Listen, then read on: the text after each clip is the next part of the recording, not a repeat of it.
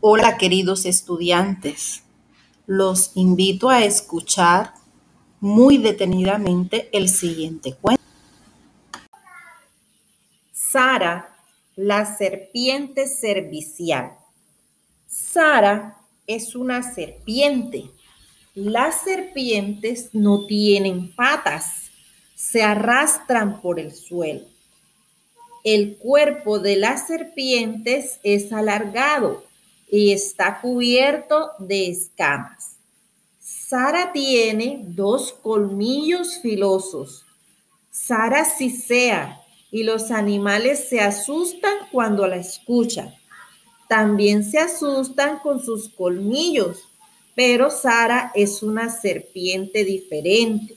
Sara es muy servicial. Un día Sara estaba enredada en una rama para no ser vista. Desde allí vio a unos hombres que iban a quemar el parque. Sara empezó a sisear, hacía un sonido muy fuerte. Los hombres se asustaron y salieron corriendo.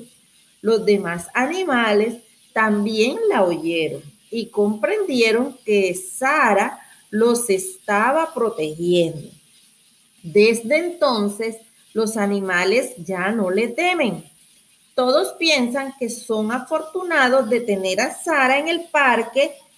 Ella les presta un servicio a todos.